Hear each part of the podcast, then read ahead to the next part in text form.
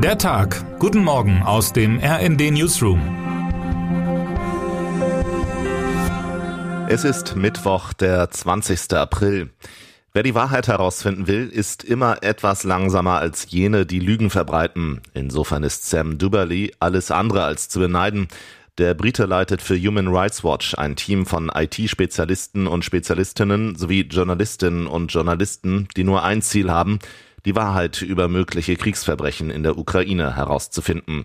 Das ist mühsame Detailarbeit. Duberly und sein Team haben eine gewaltige Bilderflut zu bewältigen. Viele Dokumente sind gefälscht, manche sind echt.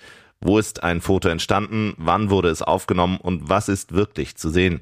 Jedes einzelne Bild kann entscheidend sein. Gerade im Fokus mutmaßliche Kriegsverbrechen in ukrainischen Städten wie Butscha und Irpin. Am Ende will Human Rights Watch wasserdichte Belege für Kriegsverbrechen vorlegen. Irgendwann könnte der russischen Invasion eine juristische Aufarbeitung folgen.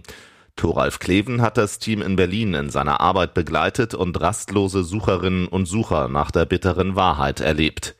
Gut möglich, dass Duberly und sein Team demnächst auch in der Ostukraine Spuren lesen müssen. Dort hat die nächste Offensive der russischen Armee begonnen. Putins neuer Oberbefehlshaber hat offenbar den klaren Auftrag, bald militärische Erfolge zu liefern.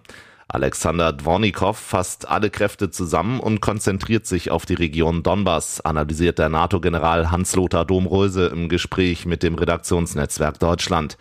Wird Deutschland die Ukraine in ihrem Kampf gegen die russische Übermacht mit schweren Waffen unterstützen? Gestern sprach Bundeskanzler Olaf Scholz mit Joe Biden, Jens Stoltenberg und anderen NATO-Verbündeten.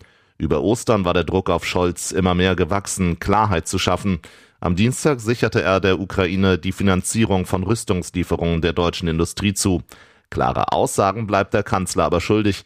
Der Bundeskanzler lässt sich in diesen Zeiten eines furchtbaren Krieges in Europa eine Hintertür offen, kommentiert Christina Dunz den Auftritt von Scholz.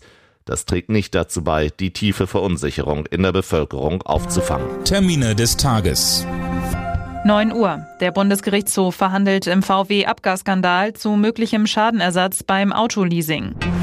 21 Uhr. Emmanuel Macron und Marine Le Pen treffen in der einzigen TV-Debatte vor der Stichwahl der französischen Präsidentschaftswahl aufeinander. Wer heute wichtig wird.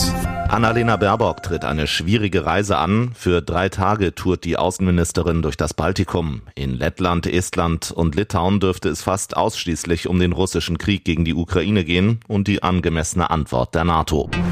Und damit wünschen wir Ihnen einen guten Start in den Tag. Text Christian Palm, am Mikrofon Tim Britztrup und Jana Klonikowski. Mit rnd.de, der Webseite des Redaktionsnetzwerks Deutschland, halten wir Sie durchgehend auf dem neuesten Stand. Alle Artikel aus diesem Newsletter finden Sie immer auf rnd.de slash der Tag.